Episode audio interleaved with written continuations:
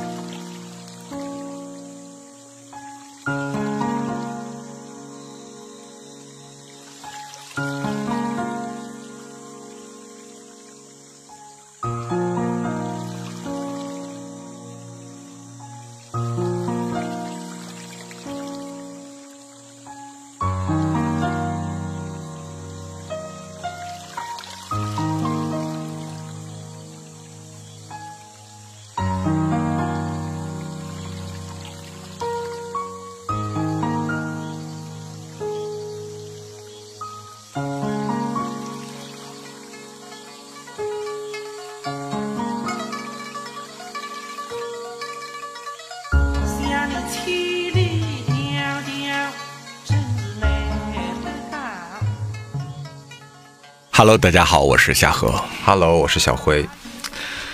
啊，夏荷，嗯，你承不承认一点啊？就是你身边的朋友，嗯，跟你交流的时时候，其实大部分人都是战战兢兢的，压力山大，压力非常大。嗯，你包括我，说实话，我跟你十几年朋友了，也算是最了解你的那一类朋友里的一员了。嗯，但是我跟你在一起的时候，仍然是没有办法完全放松。一定要有部分时刻紧张起来的是吧？对，而且我相信这种感受，你身边的每一位朋友都有。我相信这种感受，即便是我们现在的听众朋友们，他们也有了。你发现没有？他们有时候会有一些，比如催更啊、催你们续约呀这种问题，他们不好意思去我微博留言，他们就去找你。哎呦，他们找我，你知道吧？特别夸张，不光是来给我写私信，不光给我留言，我经常直播的时候啊，就直接过来在底下给我留言，说那个能不能续约，然后什么时候更新之类的，这还算客气的。我记得有一次我直播的时候啊，就来了一个，我也不知道是谁，反正上来我在讲我的这个面膜，然后他一直在下面留言说。喜马拉雅要续约，续续约，续续约，续续约喜马拉雅。嗯，就是我听着就很强势，对，就给你派个政治任务。对，他就一直刷，一直刷。后来我也有点受不了了，我就直接回他，我说：“这位朋友，我为什么要续约？”然后他说。因为我想听，因为我爱听，就是那一刻，我也不知道 哭笑不得，无可奈何了。我也不知道该怼他还是不该怼他。就是人家喜欢咱们的节目，也是喜欢我们对我们的支持。但是你那个口气对我来说像命令下任务一样。但是他是一定不敢去你的直播间这么直接说的。是的，就包括比如说我们呃某个周四我们的节目上线的时间比较晚，你会发现我最新的一条微博，甭管这我这条微博是一天前两天前。还是三天前发的，底下的最新的留言都是还不更新吗？什么时候更新？几点了？今天还更不更新了？首先该该更新了吧？不会今天不更新了吧？不会上个礼拜就是最后一期了吧？对，就都是这种留言。我想说，你们催我干嘛呀？干嘛不去催夏荷呀？他们是不是不敢跟你说这些？他们可能怕被拉黑。所以你会发现，就跟你交流战战兢兢这件事儿，不限于生活中的朋友，其实粉丝也有同样的反应。嗯，就包括，嗯。他们对于我们节目如果有一些 想法的时候，可能他们不敢在我们的这个节目底下直接评论，有的就给我评论，或者是给我写私信。对，因为他知道他如果在底下评论，万一评论的不是很好，用词不是很恰当，这很可能是他与我们的最后一次沟通。这你动不动就拉黑人家呀，动不动就老死不相往来。人家可能给你留个言，别管是咱们节目底下留言，还是我给你微博留言，人家也没有恶意，就是发表一下自己的看法。但是你动不动就把人家拉黑了，搞人家也不敢说。话了，嗯，所以就只能来找我说，因为在他们的那个判断里面，我是一个第一是性格好，第二是我得罪得起，对 我得罪了常晓辉又怎样啊？不至于用命来留言，对，无所谓呀，我也没有什么损失，大不了以后我不看他的内容好了，内容也没有什么干货，就有这种感觉。所以大家在跟你交流的战战兢兢当中啊，也不敢给你推荐什么东西，怕你嫌弃。嗯，就包括我跟你交流的时候，其实有时候我想到一些点，我第一时间我是不敢说出来的，我怕我第一时间说出来之后会被你 diss 一顿。嗯，但是我发现。咱们的这个节目配乐当中，有一些歌你用的也挺匪夷所思的耶。嗯，都是一些大俗歌，而且就俗的那么的奇葩。就比如说，你记不记得我们借钱那期，你用的是 是那个铁窗泪，对《铁窗泪》那首歌。说实话，如果这首歌是我先想到的，嗯我是不敢推荐给你的。你怕万一你会被骂，对，万一我推荐给你，你说常晓辉，你什么品味？这什么歌竟然推荐给我？这不符合我们的节目，不符合我们的调性。但是你竟然能用，就是只用对的，不用贵的。所以大家在我们的节目里，不仅听到我们各种荒腔走板的唱戏，而且听到什么铁窗泪呀、郑智化呀、任贤齐呀，包括还有很多本山大叔的音乐。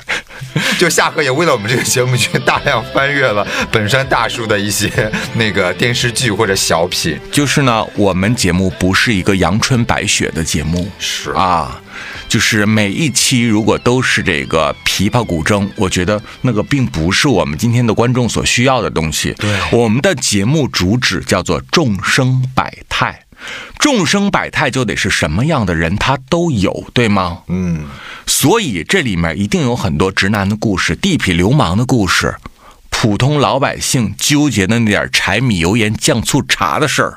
请问这样的事儿，如果您还给他配上荷塘月色，您觉得合适吗？有点太做作。你必须得高度契合这个主题的音乐，才能产生它完美的化学效果，对吗？嗯，我当时在做借钱人情世故中的核武这一期的时候，我就在反复的想，什么样的音乐是跟钱有关的？因为你知道，音乐是个雅士，很少有人用音乐来赤裸裸的描写铜臭味儿的金钱，是所以就很难找。很少。可是我们讲的又是一个充满铜臭味儿的市井故事。嗯，西方倒是有一首《Money Money Money》，It's not about the money, money, money. We don't need your money. 可是，这那个有点太洋了。哎，对，不没有必要把借钱这件事情讲那么洋气。所以我就想起了儿时在街上经常听到的一首无比三八、无比拔辣的一首大土歌。这首歌绝对是中国老百姓没有人刻意去买过他的专辑，但却人人都听过的一首歌。是谁制造了钞票？你在世上称霸道，有人为你卖儿卖女啊，有人为你去坐牢。一张张钞票。哦，小辉，这首歌放完了以后，还真的有点脚趾抓地呢。就真的好俗了。但是我我印象里面，小时候好像真的有那几年是特别流行这种这种类型的歌曲的监狱歌曲。呃，尤其在大老爷们儿那破车里面，对，哎呦，我小时候，我小时候就记得，我一上我爸的车，我爸的车里就放各种这种监狱歌曲，不知道的还以为我爸是刚刚被改造完放出来，还是怎么的？要您爹要重新做人。对，要重新做人了他。而且呢，我再给大家回答一下，就为什么我会经常用到一些我自己可能真的很不喜欢的音乐，比如说郑智化，他说风雨中这点痛算？嗯比如说任贤齐啊，啊直男歌曲，对，我会为什么用到这些歌曲呢？因为在我们整个的这个呃回忆往事的过程中，它有各种各样的人物性格出现。嗯，你不喜欢的东西，不代表别人不喜欢，对吗？这个时候你在讲述一段往事，主角是那个往事里的人，而不是你。对，咱们作为一个讲述者，要有一个旁观者的心态，我们不能喧宾夺主。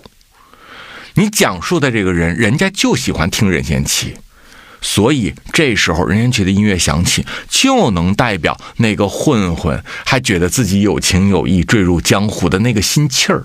就是大家虽然是听的音频，但是听到这个音乐会有那种情境画面感，是的，这就是属于这个人物角色的音乐。对这些音乐呢，绝不是我平时会听的，也不是我小时候喜欢的，但是这些音乐非常的有代表力。对，它不能代表我，但它能代表别人，所以我要把这些音乐找回来，放在关键的节点上，让所有人听到我们这个节目之后，他感受到的什么？众生百态，而不是众生一态。是，但除了这些特别俗辣的音乐我不能理解之外，其实也有一些音乐是我当时没有想到的。就比如有一期咱们聊母亲，聊母亲那一期，嗯，我当时预想的啊，嗯，就以你的品味。以你的态度，你一定会选择一那种特别宏大的讲述母亲的，或者是比较高尚的、比较高尚或者比较冷门的，大家没怎么听过的国外的一些这种呃描写母亲的音乐。但是最后你却选了一个最朴实、最接地气，大家也都认知度最高的《鲁冰花》。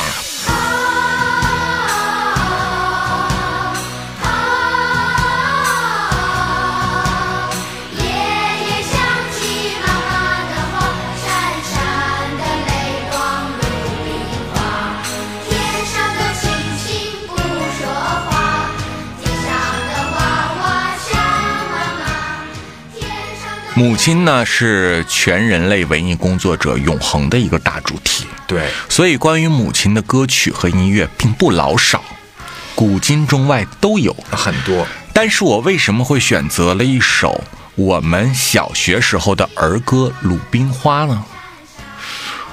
小辉，我们那期节目如果没有记错的话，它当时是发布在了母亲节前后，对吗？嗯，对，那母亲节前后，我们做了一期主题叫做《关于我的母亲》。这主角是谁？主角肯定是母亲啊。不是你我，对吗？嗯，虽然你很想做一位光荣的母亲，但我至今还是没有怀上。那毕竟您身子不争气。对，这节目都快录完了，还是没怀上，嗯，很遗憾。是的。所以呢，我就在想，我们要把自己啊设定在自己母亲的那个精神角度上去。嗯，《鲁冰花》这首歌，它和那个年代所有的歌曲有一个共同的形式，就是儿歌开场，啊，然后大人在演唱。是，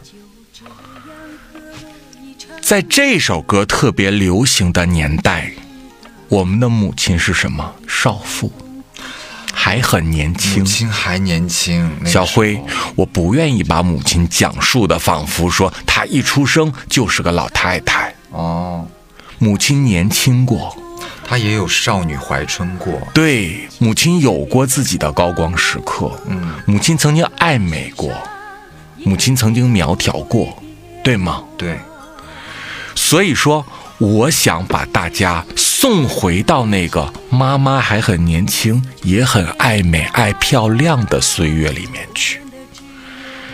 那么我想来想去，我想，对于几代人，大家共同的这份情结能够交融在哪儿呢？唯有这首《鲁冰花》。不过后来这首歌跟我们的干音重接在一起的时候，我一下子就明白你为什么要用它了。是的，而且呢，我很喜欢珍妮。啊，就是鲁冰花的演唱者。我小的时候对她不是那么的了解，我是这几年反复的追忆老歌的时候，我发现珍妮好厉害耶，是，铁肺歌后，唱功无敌。就我们小时候没有去认识到说《鲁冰花》这首歌的唱功有多好，那个时候年纪小就总觉得就是一首儿歌，嗯，然后节奏呢、旋律也没有那么的跌宕起伏，但是。今天再转回去听这首歌，就觉得哇，这首歌气息怎么那么稳呢？哇，珍妮唱歌从来是不用换气的。对，我跟你讲，我从我小时候稍微大一点之后，我就有一个疑惑，疑惑我好多年，为什么那个年代的歌手他们唱歌是不喘气儿的？他们中间是听不到任何的呼吸声和换气声。关于这个问题呢，呃，我前些年在一档台湾的综艺节目里面看到，就是说现在已经六十几岁的珍妮回答过这个问题。哦她说呢，他们那一代七十年代、八十年代的歌手啊，呃，没有赶上一个很好的科技时代，嗯，那个时代音响效果很差。而且也没有一个数位的后期处理，说你唱不上去，我帮你修音，没有这件事。而且那个年代，他们所有的收入都来自于现场演出，哦，你要长期的现场演出，那有的场地环境好一点，有的场地说实话，那个麦克风都滋啦滋啦的。设备肯定参差不齐啊。，对，所以怎么办呢？你唯一能够修的就是你自己的基本功，你的气息要稳，你的气息要足，你的饮食、你的睡眠都要规律，你要天天的练功，让自己无论在任何环境下，确保你的歌声从第一排到最后一排都是听得好好的、稳稳的。在我们这种人生状态之下，我听到《鲁冰花》这首歌的时候，我就会想，哇，我们有多少年没有回忆过母亲年轻时候的样子了？是我们有多久没有想起过妈妈还是一个就初为人母时候她的那个状态了？她还是满头黑发，身材还有没有那么臃肿的时候是一个什么样的样子了？我不知道听众朋友你们多久没有回忆过妈妈年轻时候的样子了，但是《鲁冰花》这首歌能一下子就让我穿回到那个时候。穿回到母亲三十出头的年纪。是，童年的蝉声，它总是跟风。我觉得这一期节目我们不是给咱们两个人做的，嗯，明白？我们讲述的不是你的母亲，也不是我的母亲，其实我们想致敬天下的母亲，是，我们想让所有的母亲都能够把彼此不同的人生通过一个片段凝结起来，那这个片段就是一片鲁冰花。当然，刚才你说了，你以为我会放什么什么样的歌才是我的品味？其实我在我们的节目里面也有用到另一首和母亲有关的曲子，就是你认为我会放的。哪一首？那一期节目叫做《孤身远引花中沁，唯利千帆世间游》。哦，就是我们讲洛阳的那一期洛阳旅，游的那一期。我把母亲藏在了哪里呢？嗯，我告诉你，在我们讲述洛阳旅游的观后感的后半部分，贯穿着一首大明宫词的 BGM，那个 BGM 就叫《母亲》，谱写它的人是我国著名的音乐大师林海。哦，林海老师但那首歌，就是完全不一样的另外一种对母亲的诉说。呃，小辉，为什么我没有在我们的母亲里面用到这一首曲子？嗯，因为这首曲子里面的母亲，她指的不是天下母亲，她指的这个母亲叫武则天。哦，明白？他是从太平公主的角度来谱写了一曲她的母亲武媚娘。所以这个曲子如果搬到咱们母亲的那一期，您觉得合适吗？不合适，不合适。那咱的母亲，说实话也都撑不起来这音乐。咱们的母亲品味都太低。对，对吧但是这这品味不够，没有到那个氛围上。是的，所以呢，我把林海老师的这一首《母亲之曲》放在了洛阳的这一期。嗯，我觉得呢，洛阳这样一个城市，和这首有关于武则天的曲子《母亲》完美的契合。我们都知道，武则天的晚年是居住在洛阳的。对，那么，在她挚爱的洛阳城上，飘着这首喜欢洛阳游客为他而放的这首《母亲》，你是否觉得别有一番韵味呢？就是在你娓娓道来去讲述你在洛阳的所见所闻，以及你对这个城市的印象和感触的时候，放着这样一个歌，他就就觉得它就是属于这个城市的歌啊，属于这个古都的歌啊。是的，我特别喜欢这个电视剧里面所有的 BGM，这里面的每一首曲子都可以让听众朋友们梦回唐朝。还记得那个电视剧里面有多少凄美的画面吗？记得，就这部电视剧不只是里面的音乐非常厉害，它整部剧就是一个经典。它的画面、演员的表演，还有每一句台词，莎士比亚一般的华美台词。都像写诗一样。是的，对这部剧无限怀念的人不止你我。前两天我在视频网站上看到了有一位比较著名的人士也在感慨这部剧，嗯，他叫周迅，哦，周迅就是里面小太平。对，呃，因为他最近有新戏在上嘛，嗯所以他要接受很多的访问。他就在一个访问里面有一次讲，他说呢，他有一天在一个大厅里面休息，在这个大厅里面等待的时候呢，大厅的这个屏幕就忽然间放起了《大明宫词》。哦，他就抬头一看，正是那场小太平和母亲撒娇的戏。我再也不愿见你了，都是因为你说我丑，还吓唬我。我怎么会说你丑呢？你是我女儿，我怎么会呢？你说了，就刚才在我梦里说的。他说，他就对着空中感叹：回不去了，再也回不去了。对他感叹的不仅仅是自己回不到那个年轻时候的样子了，是人生中各种各样的事情都回不去了。包括中国的电视剧产业也回不去了。对，就中国现在已经没有人愿意去拍这样的剧了。青碧婉约。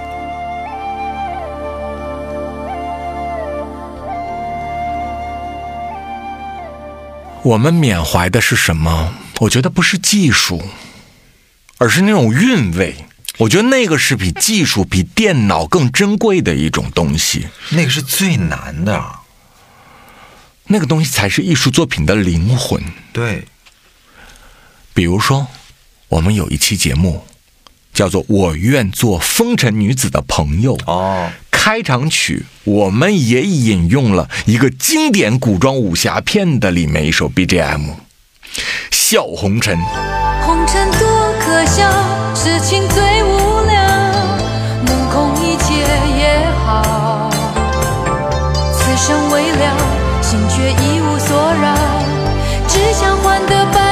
逍遥。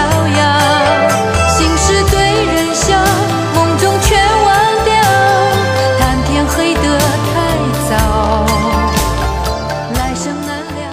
听完这首歌，你有什么感受？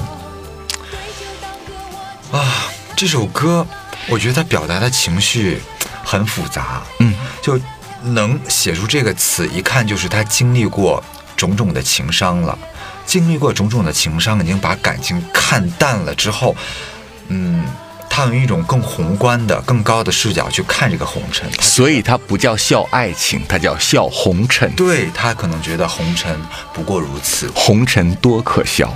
已经没有什么值得我去留恋，他也就是这样。是的，尤其这一首歌最初诞生的时候是在电影这个《东方不败风云再起》里面啊，林青霞她自己呢，呃，以便装的身份出现在一个妓院里面，嗯，然后弹起了这个古筝、琵琶，然后在火堆、篝火畔，非常潇洒的甩着她瀑布般的长发。满脸笑意的，很洒脱的唱完了这首歌。是的，然后呢，那些妓院里的姑娘们都围了上来。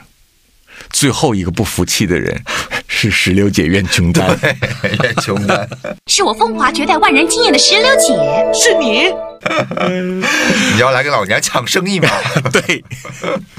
哎，不过说到这一点，我倒想起了，小慧，咱们仿佛对这种，呃，夜总会呀、妓院呐、青楼啊。这种声色场所怎么就格外的有情愫、有感觉呢？莫非我们前世都在那里上班？那是我们老单位是吧？我们就觉得这种夜总会里的姐姐妹妹之间的感情好像也不错哎。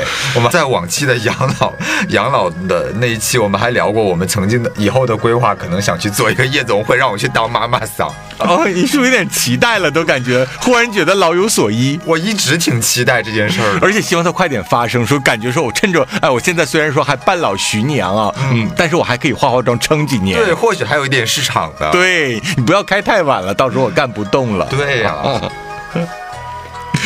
所以呢，在命犯桃花的这一期里面，我开场的音乐就用了一个我们一定最最最最喜欢的老电视剧里面的 BGM。那个电视剧叫《我和春天有个约会》。小辉是我提到这个名字之后，你心就很暖啊。对，就曾经特别喜欢的故事。对，因为《命犯桃花》里面我们讲的都是一些怎么讲呢？莺莺燕燕的事情，是，然后情情爱爱的事情。但这些东西重要吗？也重要，也不重要。所以我们就选择了一首什么潇洒一点的跟爱有关的歌曲，就是爱过但不屑于了。因为那一期我们聊的心态也是那种戏谑的心态，在聊这些东西。对。对，就觉得就是曾经的一些抓马的一些搞笑的往事，都是一些荒唐。对，所以我们选择了这首歌。这首歌就是你你的为了爱情更是又不冷静，然后就非常有感觉，有一种这种啊、老夜总会的这种 old school 的感觉。为了爱情得不到呼应，情共爱那样去追究，只有通通抛诸脑后。你你你为了爱情今宵不冷静，你你你为了爱情孤单的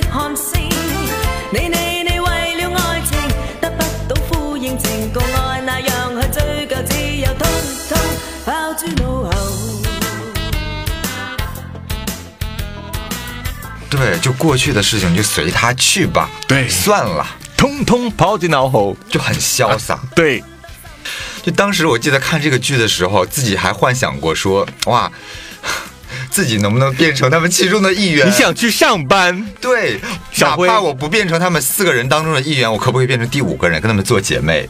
哦，你要做那只很贱的鸡，总跟他们作对的那个是吧？就屁股上戳了钉子也发现不了原来是龙的那个人。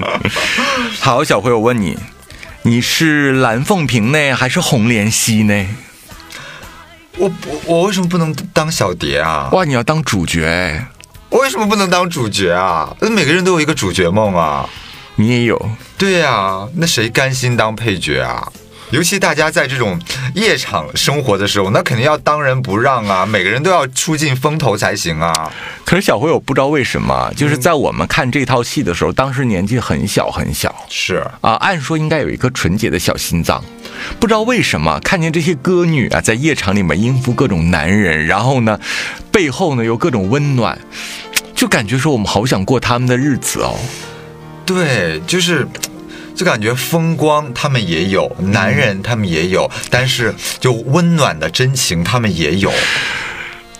所以，就是每当那个不争气的、窝囊的、委屈的凤萍，在后台又被她那个小白脸男友来要钱的时候，你是否就好想冲进化妆间？哎呦，就小时候看到这一幕的时候，就特别生气。就你看的时候是那个手都是转起来的，就感觉她真的就是你身边的姐妹，怎么那么没出息？你赚的钱全给我养汉了，就天天过着养汉的日子。搞得自己狼狈不堪，最后连命都没了。对呀、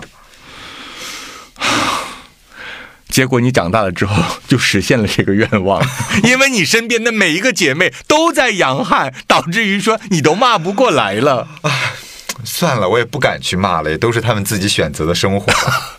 所以我们有一期啊很幽默，叫《养汉时代》。我们开场的 BGM 是什么？也是一首非常非常拔辣的歌，闽南语的《爱情的骗子》。我问你，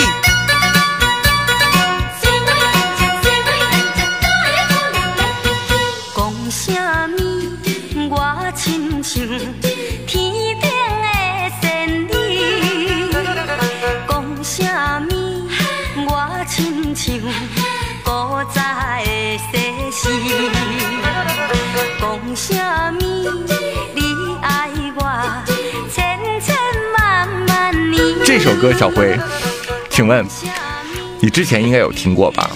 有听过，但是我没有专门去听过这首歌。这个我理解。可是小辉那个“拱下蜜娃琪琪”，难道你没听过吗？我听过，但就是我没有刻意去点过这首歌，没有专门在我的那个音乐库里去点开过。但是我也不知道为什么，我是在哪儿啊？感觉处处都能听到这首歌，从小到大。而且呢，这首歌红了好几遍。对它在这个八十年代、九十年代、一零年代，到最后的抖音时代，它都不停的时间火，因为它总是被一些网友拿出来恶搞。对，就这首歌特别有魔性，很魔性。就大家听到之后就觉得，哇，很戏谑又搞笑。我原本也不知道这个歌是谁唱的，嗯，我觉得说 maybe 他可能就是那些土味的台湾老歌吧。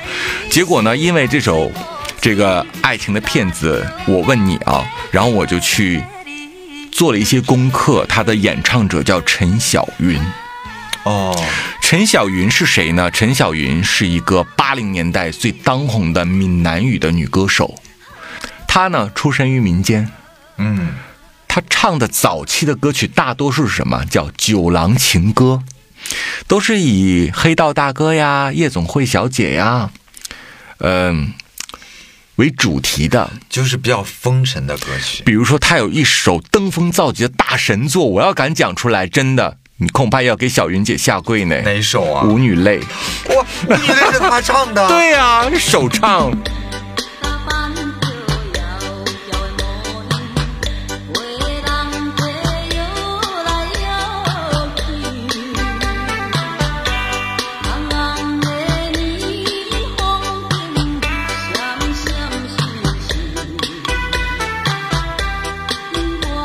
天呐，舞女泪我在 KTV 唱过好多遍哦。，对呀、而且多少歌星翻唱人家，向人家致敬。每次喝多了在 KTV 唱舞女泪，都感觉在唱我自己，一步踏错，终生错。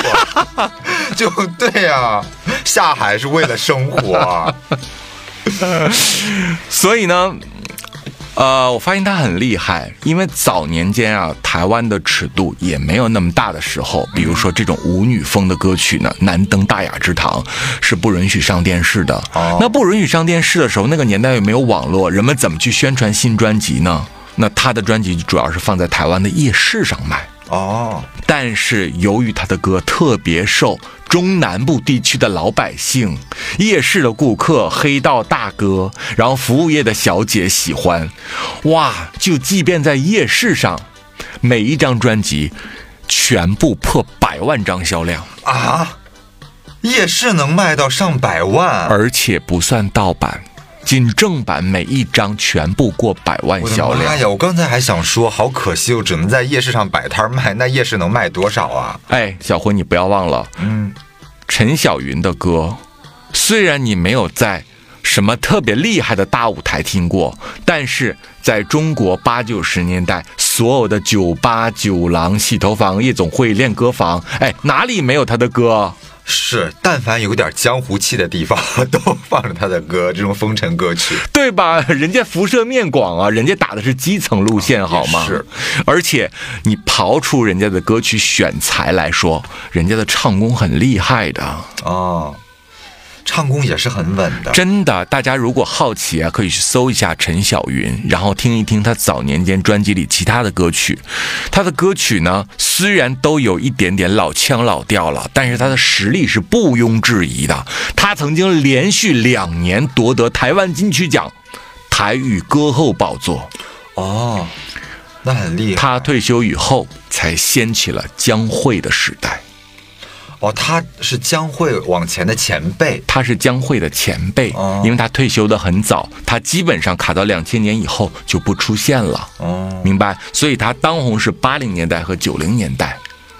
我觉得这个真的是跟大家科普了耶，因为《爱情的骗子》，我问你，还有《舞女泪》，大家应该都听过，但是很多人不知道他的原唱到底是谁。就是陈小云八零年代的金曲。嗯，嗯，因为这些歌太红，所以有无数的歌手都曾经翻唱过。但是请记住，陈小云是原唱者，而且也是众多版本里面实力最好的一位。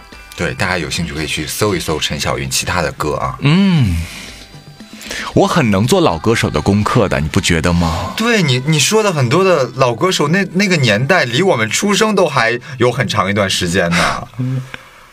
哎，小辉，《爱的报复》那一期，我前面用的那个音乐，啊，我记得。又应该在你的知识储备之外了吧？我？没有听过那首歌。嗯，我记得、呃当时是这样啊，我们在呃聊《爱的报复》那一期的时候，夏荷他发给了我一首歌，嗯。他说开场曲用这首歌如何，然后我就点开了那首歌，我当时还在外面，然后点开那首歌之后，那个歌前面就是啊啊，就我想说，你这个肮脏的人有一颗肮脏的心。对，我想说，你干嘛要整蛊我啊？你就我给我发什么颜颜色歌曲？我有颜色歌曲也不给你发呀。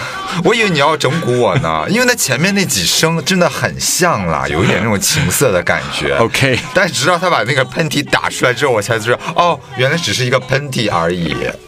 啊、你知道葛兰是谁吗？我相信很多人都不知道啊。我记得我们留言里面有那种稍微渊博一点的人跟我讲说，这是叶玉卿版本的打喷嚏吗？因为叶玉卿翻唱过这首歌。我说呢，这个不是叶玉卿的那个版本，这个是最正宗的原版，葛兰小姐的那版。就是原唱，对，那么葛兰是谁呢？葛兰是香港五六十年代的一位超级巨星。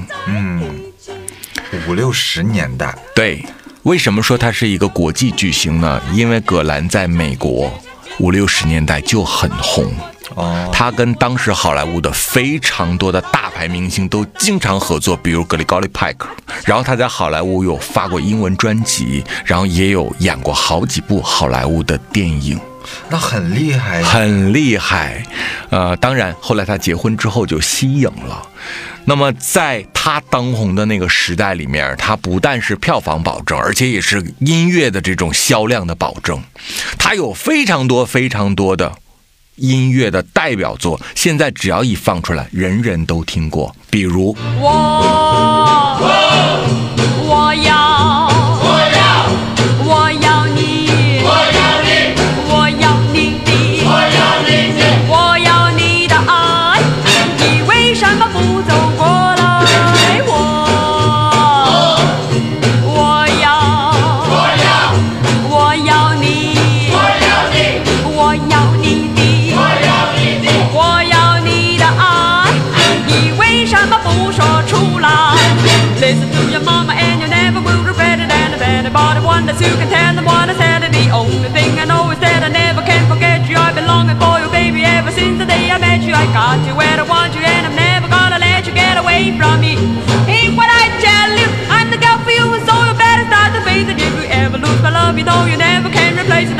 it's time for you to start giving me some loving, carrying a touch on you that's harder than an oven. It's time for you to give me a little touch of dawn, baby, hold me tight, then do what I tell you. Oh. 哦，这首歌，我要你的爱，这首歌是也是他唱的吗？是的，。葛兰原唱，这首歌应该没有人没听过吧？所有人都听过。而且这首歌也是被翻唱过无数次了。而且小辉，请问人家中间那段英文 rap 牛不牛？人家在五六十年代就开始当 rapper 了，而且是纯英文呢，对啊，而且不换气哎。好时髦，好前卫哦。我呢还给小辉安利了一个视频，嗯这个视频是一九六零年王天林导演的《野玫瑰之恋》片段。爱情不过是一种普通的玩意儿，一点也不稀奇。男人不过是一件消遣的东西，有什么了不起？爱情不过是一种小辉。当你看完这首歌的那个原影片片段的时候，你什么感受？我感觉那个年代就那么开放了吗？至少比今天开放。对，因为他穿的很性感，是的。然后他也在跳热舞，也有一些比较搔首弄姿的那个姿态。嗯，很 sexy 了，对，很性感，嗯，然后而且他那个表情特别到位，特别到位，而且那个到位的是与他的音乐的那个内容紧紧的联合在一起的，嗯而且他跳舞还蛮厉害的。很厉害，他唱跳俱佳，所以真的不是说新的就是好的，也不是新的就是时髦的，可能你自以为很有个性的事情，别人在一百年前都做过了。所以有的时候为什么叫做温故知新？嗯，对吗？我们只有对历史的宝藏有足够的研究，你才能够从中萃取到更好的精华，孕育生长出来更有效的东西。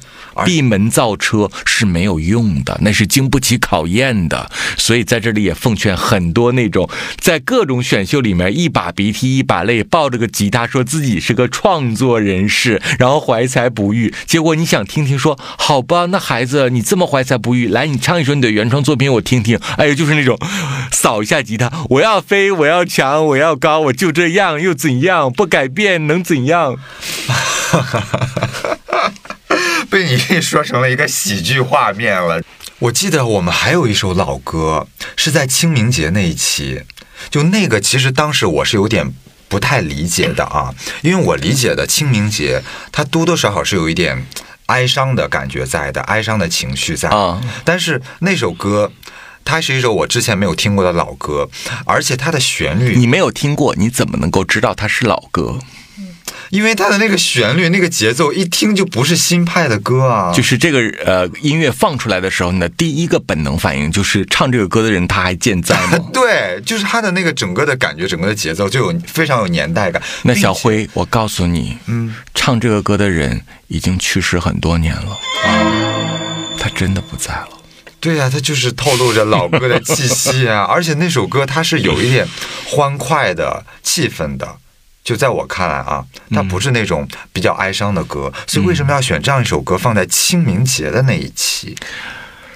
呃，我少年时代很喜欢看一套系列电影，叫做《阴阳路哦，》啊，然后反反复复的看《阴阳路》的电影，可能出过一系列六七部，每一部我都至少看过至少五遍以上。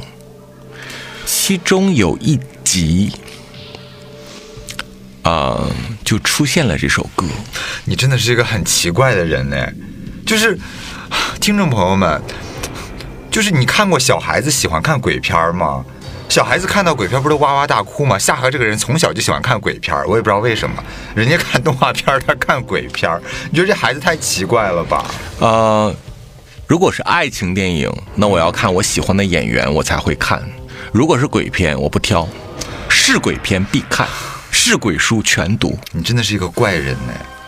我特别喜欢从鬼片里去找很多很多的灵感，因为我的宇宙观并不是像你们那样单片的。嗯，我觉得阴间也没有什么可怕的，它无非就是六道轮回里其中的一环，它可能是我们的过去，也可能是我们的未来。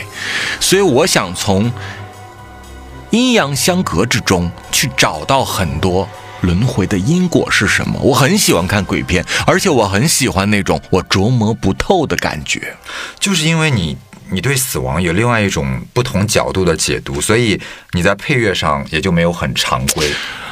对，《阴阳路》某一集，在一个非常幽暗、诡异的环境里面，忽然间就唱起了这首《我在你左右》。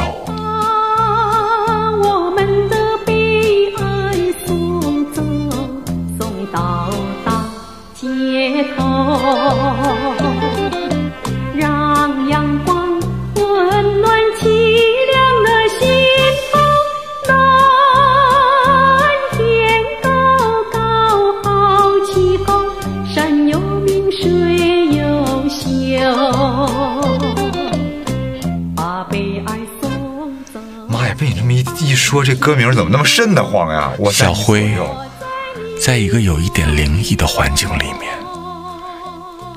在一个你分不清身边的人是死是活的环境里面，啊，在一个你看不见前路的这些影子是人是鬼的环境里面，忽然间放起了一首胶片感的老歌。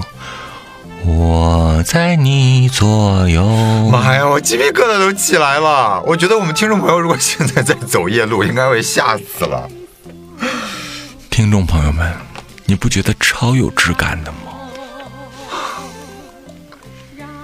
所以我在你左右里面的这个我，就有可能是你身边故去的人，其实他一直在你左右，是吗？你怎么知道你清明上坟扫墓的时候是一个人呢？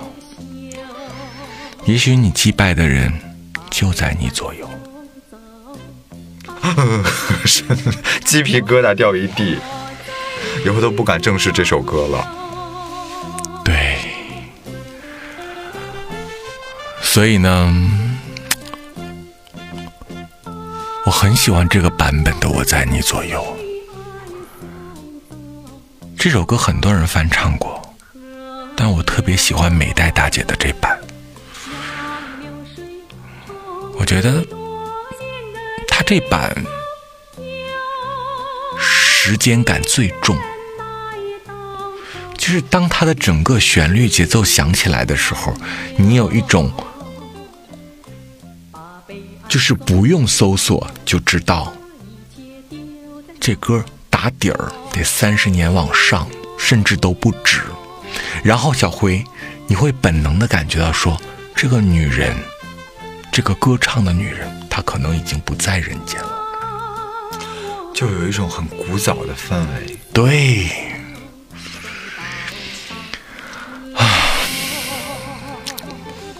我很会对阴阳相隔的事情做表达了。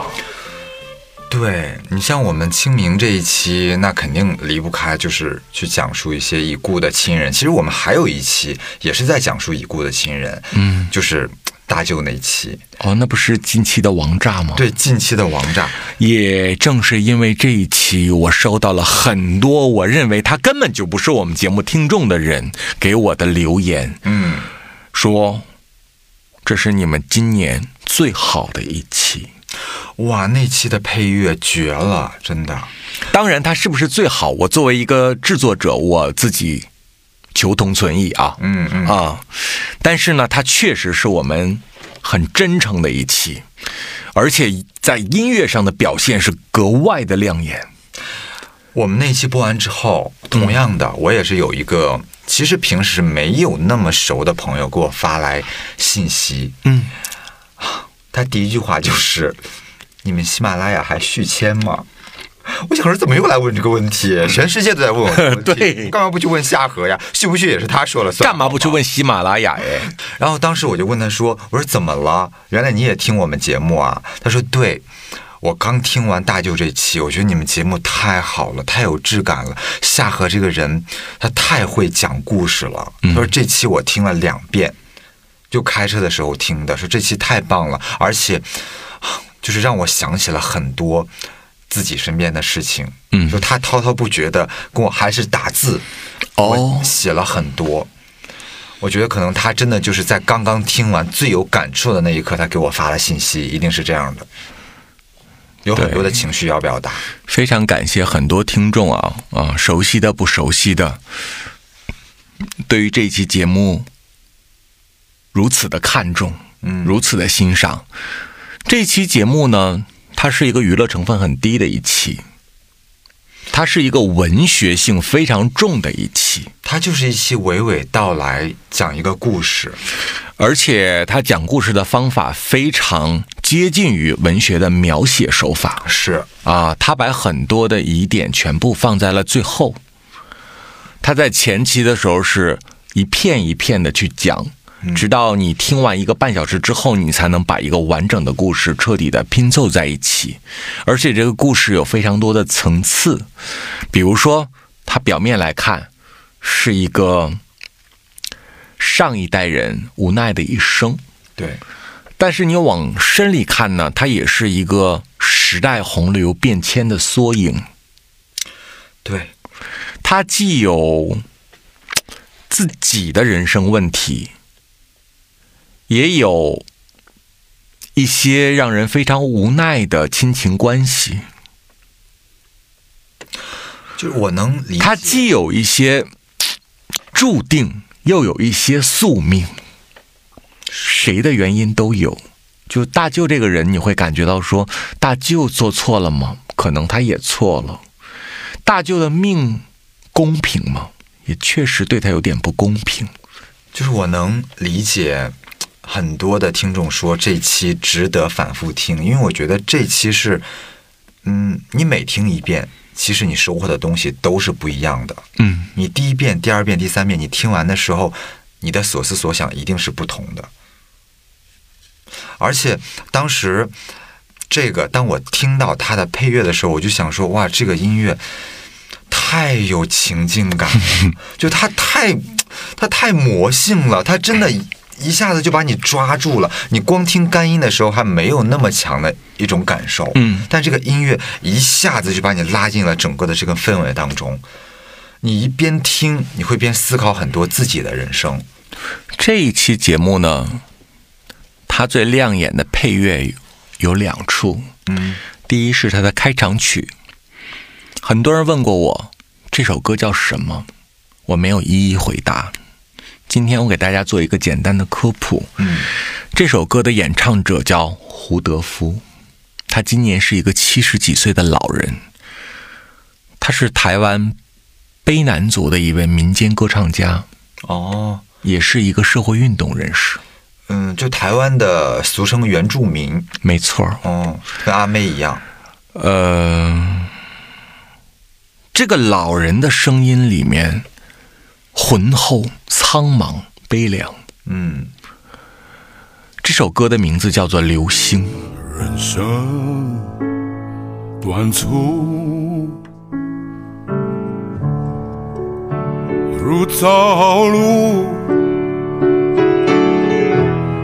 君莫幻灭。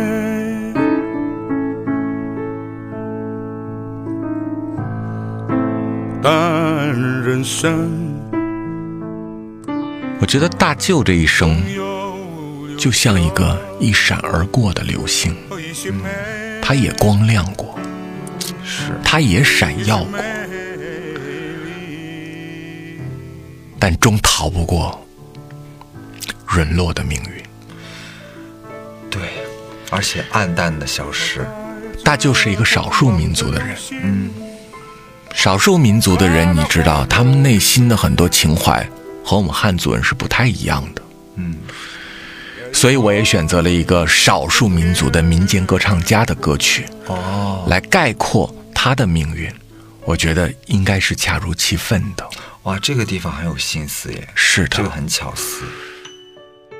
少数民族的人呢，都比较的能歌善舞。啊，对，少数民族的人做音乐呢，都比较的原生态。所以，当我听到胡德夫的声音的时候，我就想想说，那大舅此刻在哪里呢？大舅此刻躺在雪乡里，魂归何处，不得而知。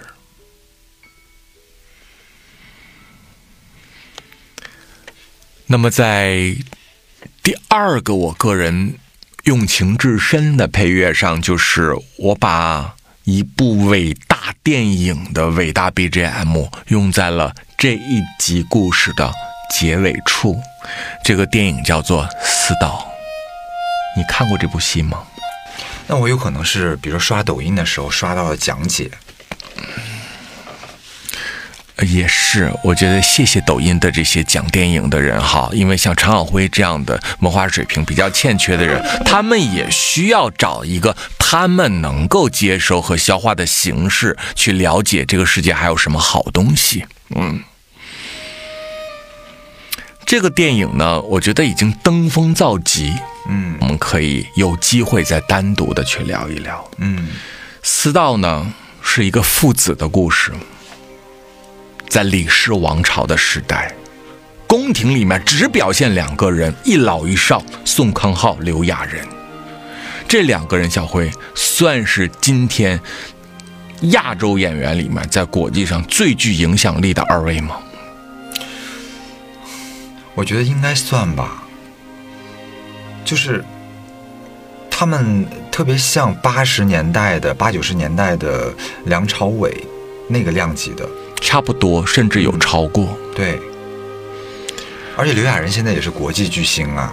那当然，嗯，而且是贵的要死的国际巨星。对，那是一般人请不起的国际巨星。对，大家一提到刘亚仁，觉得他还是韩星而已。其实很多的韩星都已经走向世界。拜托，宋康昊大叔去过几次奥斯卡了？嗯、宋康昊大叔这二十年在戛纳的时候，哎，提名的还少吗？是。对吧？他们都是真真正正的国际巨星，但是在这个戏里面，他们演了一对父子，演了一对不睦的父子，君王的儿子，这个戏为什么让我无限的感动？我觉得除了他的导演功力深厚、演员表演精湛之外，华彩就来自于方俊熙大师的配乐。嗯，很少有人管方俊熙叫大师，因为他是七零后，他还年轻，相对比较年轻。对，但是呢，我愿意这样称赞他，因为我太关注他的电影配乐了。哇，张张经典！我觉得韩国电影给方俊熙的位置应该对标日本电影给久石让的那个座位。哦，这个评价很高哎。他就是音乐大师，就这一部《私道》的 BGM 足以让他屹立于世界电影配乐大师之林。啊，你不觉得这个曲子很妙吗？这个曲子就是悠扬，对，回荡。它中间呀有那么几声叹息，你不知道那是一种乐器还是一个男人的哭诉，而且整个表现出来氛围又是。很无奈，而且带着一点凄美。这个放在大舅这期，我是我是觉得很适合。所以，常小辉，嗯，和很多听众朋友们，叔拜托你们一件事儿：回去以后可不可以好好的看一遍韩国的电影《死道》，把手机放下，把你那没有品位的男朋友、女朋友轰出去，一个人静静的。用一个多小时的时间去看一遍《死道》，你放心，它绝对就像上了一堂精神大课一般，让你受益匪浅。就说到这些我之前没有听过的曲子啊，我又想起来一首，是在我们聊遗产的那期最后出现的哦。就我也不知道什么曲子，但是我听起来又觉得很熟悉。死后遗产留给谁那一期？对，结尾安定那个曲子，嗯，是那个有一点古典和悠扬的那首曲子。对我好像似曾相识，您似曾相识就对了哦。这首歌曲被无数个地方使用过，比如说央视的很多大的历史题材的纪录片也买过这个曲子的版权，用在纪录片的配乐之中。哦，那难怪。比如说李少红。导演版本的新《红楼梦》在当初发预告宣导片的时候，全程播的都是这首曲子，作为《红楼梦》的 BGM。哦，这首曲子是日本音乐大师宗次郎的代表作，叫《故乡的原风景》。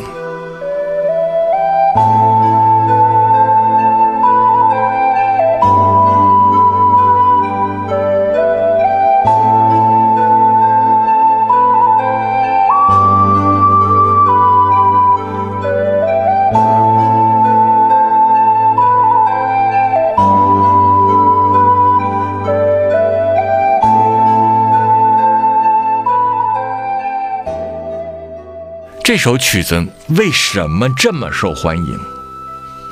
因为这首曲子是一首什么陶笛作品？吹这个陶笛的人，也就是宗次郎本人。嗯，陶笛一吹，曲子一响，你不觉得吗？它瞬间可以让别人感觉到四个字：繁华落尽。对，就是有一点。哀伤，但是它表现出来的又不是那种大悲情，而是淡淡的哀伤，让你听到这首曲子的时候，可以想到很多往事。历史跃然纸上，是人物如滔滔江水流逝而去。对，就是一种带着无奈的哀伤。是的，非常有故国情怀的一首。曲子，所以呢，记住，这个曲子是宗次郎的作品，它叫《故乡的原风景》。好，记住了。哎，我发现你其实很喜欢用日本音乐家的作品，也当然节目里面也不止出现了这一位日本的，无处不在。那曲子 BGM 那就多的是了。嗯，就比如我们还有一期，呃，应该是。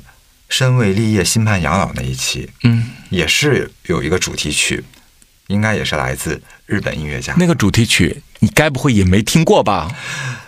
那个主题曲我也是有似曾相识的感觉。听到这儿的时候，我相信所有的听众朋友们都知道我为什么平时老 diss 你了。而且说实话啊，我 diss 他也都是曾经，我这些年都不怎么 diss 他了，因为朽木不可雕也，我觉得我也是改变不了他我有那个力气，我教育教育更年轻的孩子，没准人家还能成长起来，对吗？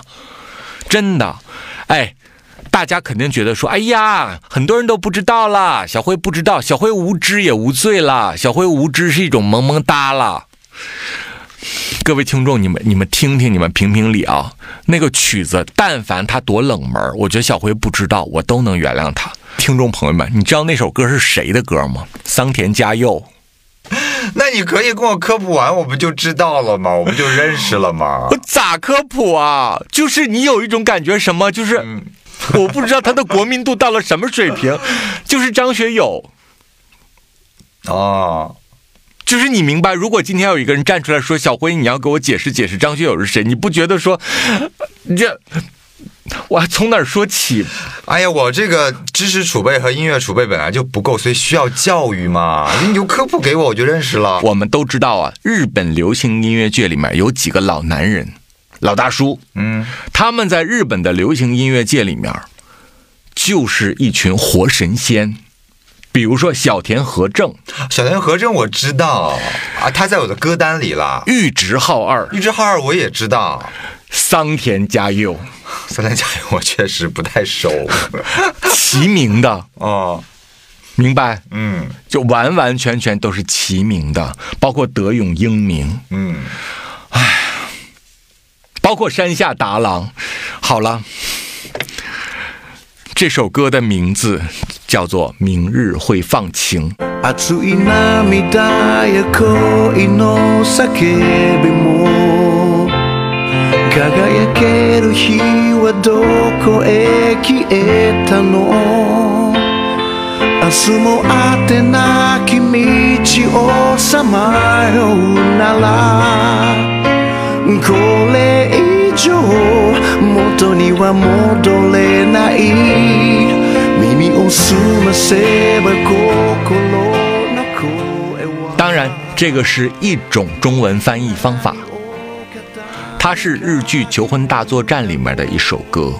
嗯，然后呢，也是当年风靡了日本，甚至可以说风靡了全亚洲的一首歌，包括很多歌手，甚至华语歌手都来翻唱这首歌，比如杨宗纬啊，啊，明白？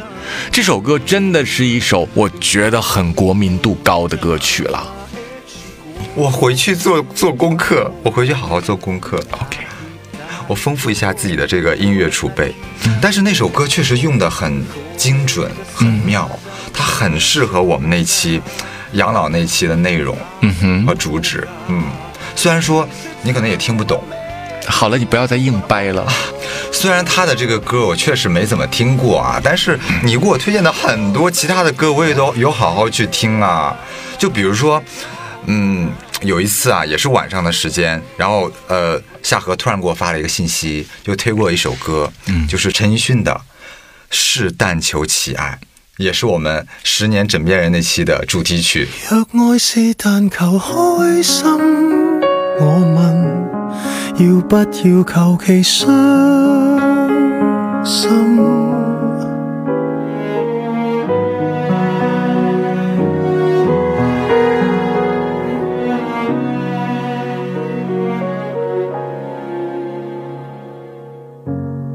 論盡半生不懂愛。回頭沒有心計或未我印象特别深刻，我觉得这是我近一两年来印象最深的一首歌。那天我也是快要睡觉了，然后夏荷突然发过一首歌，说我觉得这首歌不错，你有空的时候可以听一听。我就打开听了一下，我听的前两遍我是边看歌词边听的，因为因为它是粤语歌嘛对，是粤语歌，我没有办法完全听懂，我就觉得哇，这个歌词怎么那么厉害啊？戳心戳肺。这个歌词写的太妙了，于是乎，我听了两遍之后，我大概知道他唱的是什么了，我就不停的循环听，循环听，哪怕我洗澡的时候，我都把手机放在我的淋浴房里面去听，我就整个人沉浸在这个音乐的世界里。我觉得他写的太好了，而且大家知道，陈奕迅的唱歌的方式也是一种叙事感，非常有娓娓道来，对随便唱一唱，你随便听听我淡淡的故事。对，也是很戳心的那种。演唱方法是的，所以整个晚上我沉浸在这首歌里，然后我跟夏荷就发了几段我们对这首歌的理解。所以我正因为收到了你那么大的一个情感的反应，才做了这一期节目。十年枕边人，对，本来你跟。什么韩总这个十年的故事，在我眼中真的是我不想听，我 我也没有跟你讲过呀。对对对，我知道你不想听，我也不跟你说。就我觉得就是，好吧，他也没什么可讲的。我说实话，就很平淡，平淡如水。但正因为我给你推荐了《试但求其爱》这首歌，然后你有了非常大的心灵波澜，于是乎我想说，那不如。就做一期节目，讲述你走过来这十年的感情生活，就叫《十年枕边人》啊！这首歌，我我目前我想不到比这首歌更适合这期节目的歌了。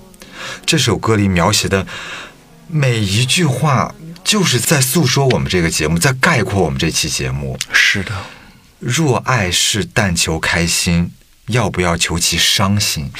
这是一个非常哲学性的问题，嗯，而且我很喜欢这首词，这种看似简单，但是有一点倒装的句式，有一点像写诗感觉。对，它有一点点的半文不白的，嗯，但是呢，它所有的东西又非常的通俗易懂，对，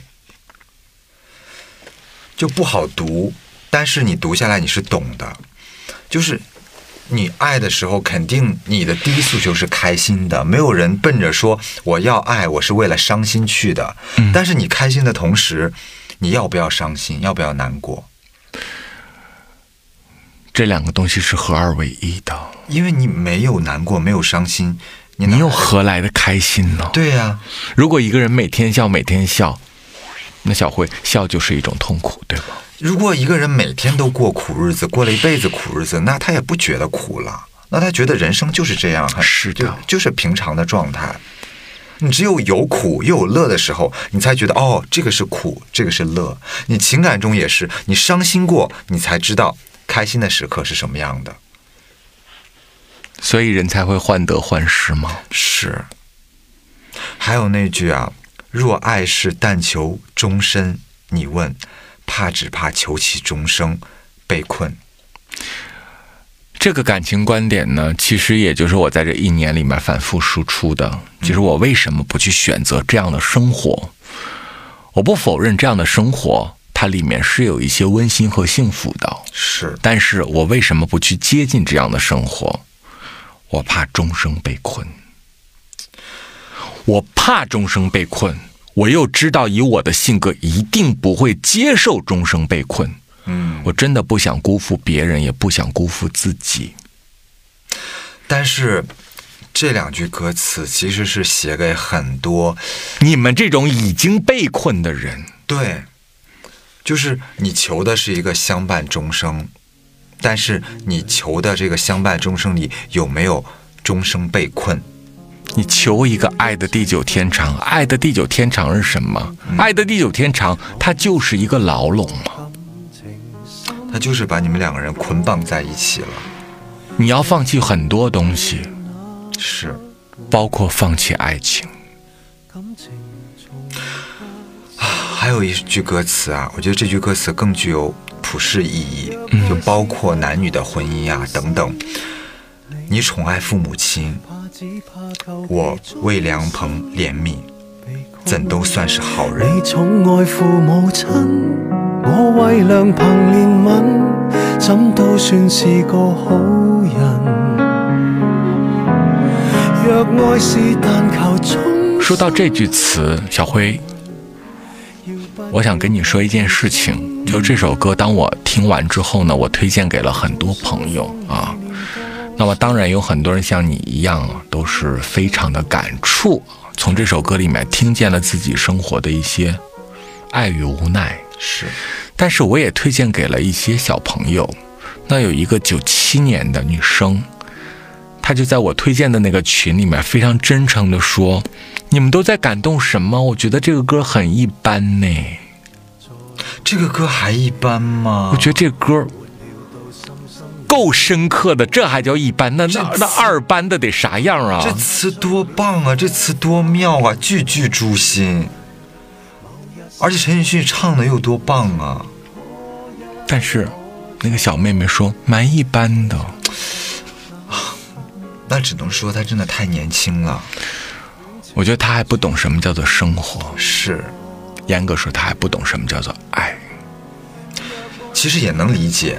对，九七年二十四岁，咱回想一下自己二十四岁的时候，我们懂什么叫“若爱是但求终生你问，但只怕求其终生被困”，对吧？我们懂什么叫“若爱是但求开心，我问要不要求其伤心”。二十四岁的人是不可能淡淡的说着你宠爱父母亲，也就是什么，你这个人也挺孝顺的。对，我为良朋怜悯，也就是我对朋友之间都很够义气，是，怎都算是个好人。你知道，老夫老妻之间，有的时候不知道在如何评价对方了。小辉，嗯，你跟一个人最有评价论调的时候，就是你刚认识他没多久的时候。你明明昨天晚上在饭店就跟他说了三句话，今天你回来用三百句话评价他哦，他的身高、体重、年龄、干什么工作的哦，他那天说什么了？我觉得情商高也低，他这人长得怎么样？他仔细看还行，哎，他家里好像怎么的？哎，他居然跟我还有好几个共同朋友圈的朋友呢！你看，你有一大堆对他的评价，可是小辉已经跟你睡了十年的那个枕边人，你怎么评价他这个人？如果是现在让我评价一下我的另一半儿，嗯，我觉得我思考一会儿，我可能就总结一句话，嗯，他是个好人，他是个不错的人，他对我挺好的，就其他我真的不知道该说什么了。是的，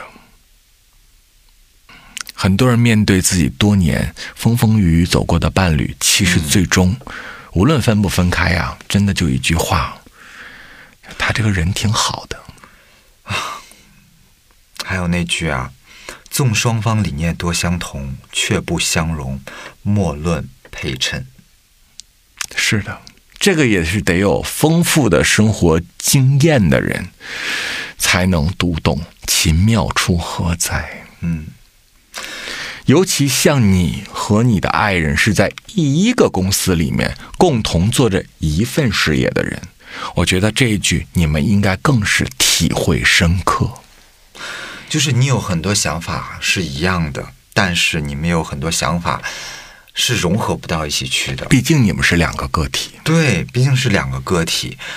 那你们在一起都那么久了，五年、十年，甚至是十五年、二十年之后，你再去回来说我们配不配、衬不衬、衬不衬，我觉得都是废话了。真的莫论了。莫论配你跟一个人在一起生活十年以上，你再去讨论你们俩合不合适、配不配，有什么意义呢？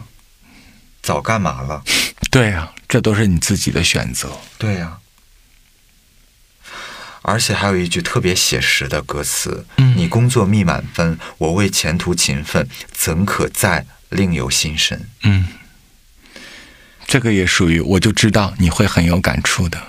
就是，嗯你兢兢业业的去工作，我也努力满分的去工作。我们每天为了生活去奔波去做事情，哪还有别的什么心思啊？哪还有这个时间去衍生出什么别的花花肠子啊？嗯嗯，所以小辉，我可不可以理解为，很多人之所以长久，是因为折腾的成本太高？说实话，嗯有这个成分。坦白说，嗯嗯，因为以前我就跟夏荷说过一句话，因为夏荷问我，他说你那么长时间的，你就跟同样一个人在一起，你不会觉得腻吗？你要不要就适当的去换一下？你看你那么多的鲜肉，那么多的小帅哥，你多美好啊！但是我就跟夏荷说，我说。夏荷，你这种生活我是特别羡慕的，但是如果让我过你这样的生活，就可可能每年都是不同的鲜肉、不同的帅哥，我是拒绝的。我说实话，我是不愿意过的，这是我的真心话。我信，嗯，我觉得这个可能也是很多人的真心话，因为你会发现，你身边的很多的 gay 的朋友，不光是我，其实其他的很多的很多年的 gay 朋友，他们可能也有自己的一些在自己领域的成就啊，也有一些财富的基础，但是每个人也都在渴求这种有长期陪伴的生活。嗯，大部分人还是有一个常年的，甚至是超过十年的像你一样的固定伴侣。对，所以听众朋友，就是我并不是夏荷身边一个特例，就是说他的 gay 朋友里只有我那么长长久久，他的 gay 朋友里面，哇，比我长久的有的是。怎么说呢？我能够理解你们，嗯，嗯，你也能理解为什么我们听到这首歌的时候那么有感触。我能够理解，大多数人是不能独立的嗯啊，至少大多数人是不能绝对独立的，因为独立有非常多的层次。我们通常人理解的独立是经济独立，就是我自己有能力赚钱养活我自己，但这个是独立的一个很基础的。那么，独立后面还有精神独立、人格独立、思想独立，对吗？很多很多种独立，所以我能够理解你们是不能独立的，而且不能独立也没有什么不好的，只要适合你就好。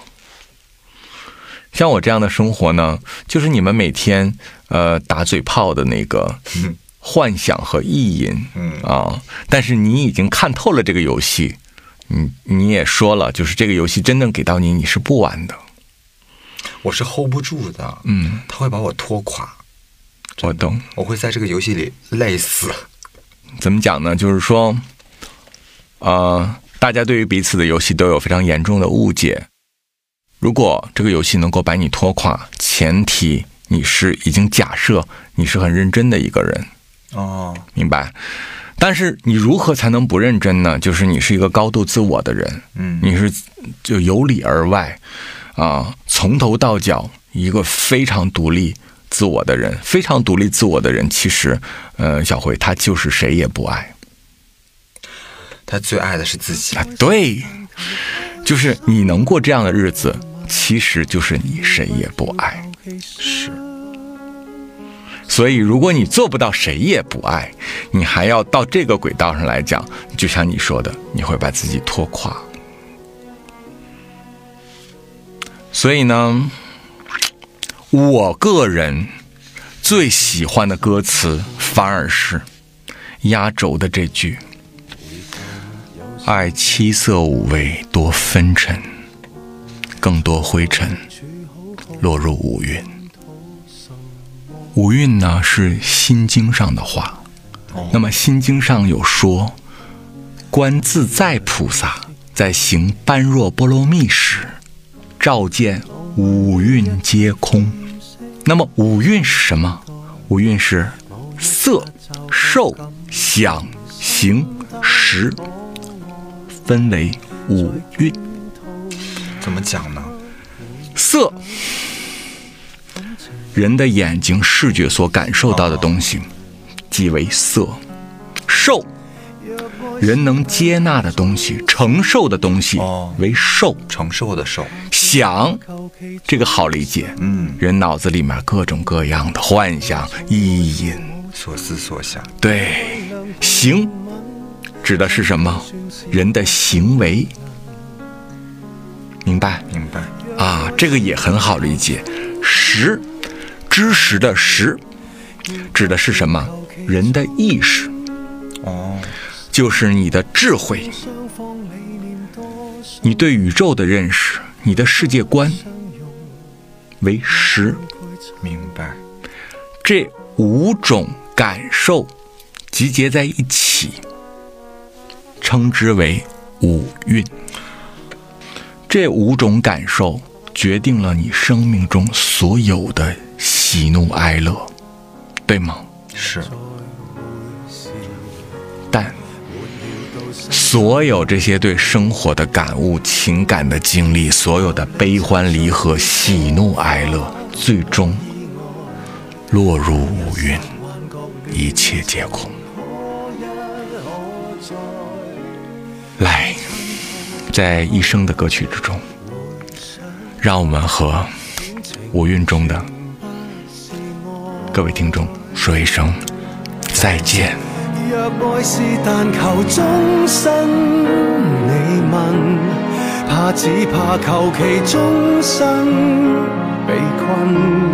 你工作覓滿分，我為前途勤奮，怎可再另有心神？若愛是但求衷心，我問，要不要求其忠？心纵双方理念多相同，却不相